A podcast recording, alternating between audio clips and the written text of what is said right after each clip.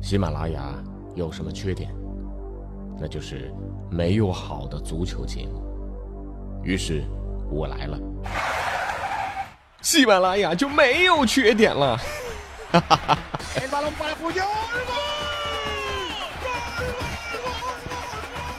我是俊君，喜欢足球，听足球欢乐多。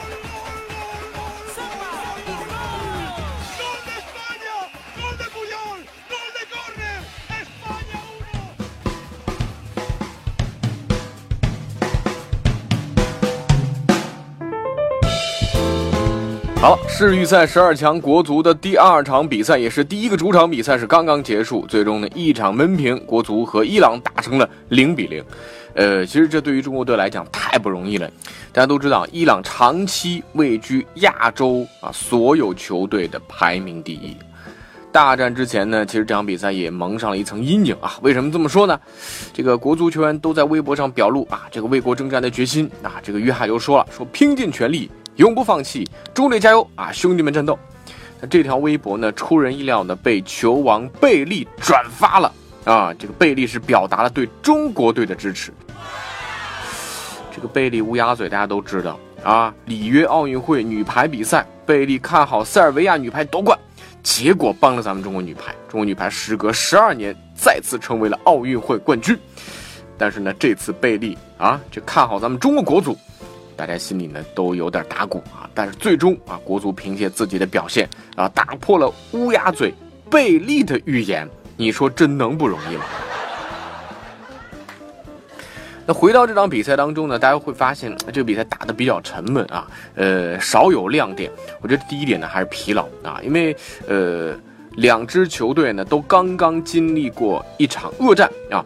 第一场比赛呢，国足是力拼韩国，那特别是最后扳回这两个球，其实耗费了太大的体力。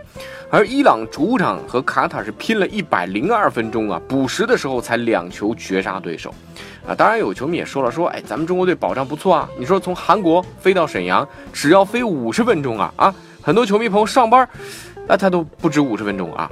那从伊朗飞到沈阳的，呃，正常的话，民航飞机要十六七个小时啊，呃，而这次伊朗是包了机了，那直飞呢也要十多个小时，所以呢，其实这个飞行啊，其实还是挺耗体力的。因此，在连续的两场比赛当中的第二场比赛当中，两支球队的状态都不是最好。这第二条，咱们也看得出来，亚洲足球的整体落后。呃，这个呢，我们还要追溯到二零一四年的巴西世界杯，当时的第二轮的小组赛当中啊，面对着像梅西啊、呃迪玛利亚、阿奎罗、伊瓜因啊这些顶级球星组成的阿根廷的攻击线，伊朗队呢是把对方逼到了九十分钟，最后呢梅西的一脚世界波绝杀了伊朗队。但是，二零一四年的巴西世界杯，四支亚洲球队最终三平九负，全部小组垫底，这个大家还记得吗？那就这场比赛而言，大家看一看贵为亚洲第一的伊朗队，其实在整体表现当中也是乏善可陈。当然，回过头来，这给了咱们中国队信心啊。通过这韩国队和伊朗队的两场比赛，咱们会发现，不是不能赢啊。咱们中国队还是有希望。我们和亚洲顶级强队之间的差距并没有那么大。呃，这倒不是说因为我们的实力增强多少，而是像伊朗、像韩国这样的球队和鼎盛时期是没法比。大家想象当年阿里代伊、巴盖里、马达维基亚在的时候，这些球员啊，像马达维基亚都是可以在五大联赛的顶级球会当中效力的球员。这看完比赛的第三条，还是要讲，继续沿用小将张玉宁。呃，张玉宁呢是唯一的海归球员。这场比赛呢出来啊，跟吴磊搭档锋线组合。一九九七年出生，这是他世预赛的个人首秀。但是在场上，我们看不到他的紧张。无论是前场拼抢、个人的拿球，包括出球，呃，甚至是参与后场防守啊，整体的表现应该说非常出色。这就是一个天生大场面的球员，而且天赋异禀。在郝海东之后呢，我们会发现这么多年了，咱们中国队已经很久没有这样的顶级中锋出现了。所以，所以还是得跟高指导说一声，一定要坚持使用张玉宁。那第四条呢，还是要夸夸咱们的高洪波指导啊，因为上半场的比赛当中，大家会发现，哎呀，这个我们好像也没有射门啊，打的还是有些保守啊。但是呢，以目前中国队的实力，这可能还是一种比较现实或者说比较稳妥的一种策略。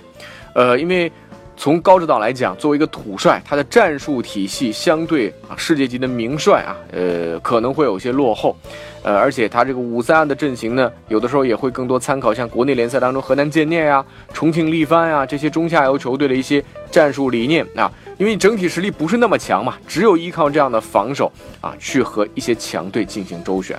但是你会发现，两场比赛的下半场，高洪波的换人，包括战术的调整。都能够威胁到对方的是球门。上一场比赛打韩国队啊，进了两个球。这场比赛啊，其实也有很多的机会，只是下半场咱们没有把握住而已。这第五条呢，还是要吐吐槽，国足要出现，不管是球队本身，还有和足球相关的一切事情都要提高。大家有没有注意到这场比赛打完之后，这块草皮啊，又是老生常谈，打完之后是满目疮痍呀。这又让我想起之前在鸟巢取消的那场比赛，曼联和曼城的一场德比，就是因为草皮的原因而中途流产了。为什么在咱们国内找一块好的草皮就那么难呢？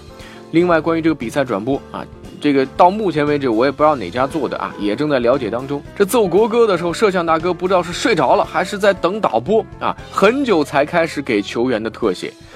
吴磊的那个嫌疑球啊，没有及时回放，而伊朗的传中球却给了回放。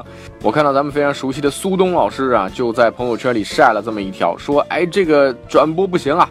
啊，这个下面也有这个其他的一些这个球迷朋友在回复说：“哎，这是德黑兰一套的电视台做的吗？”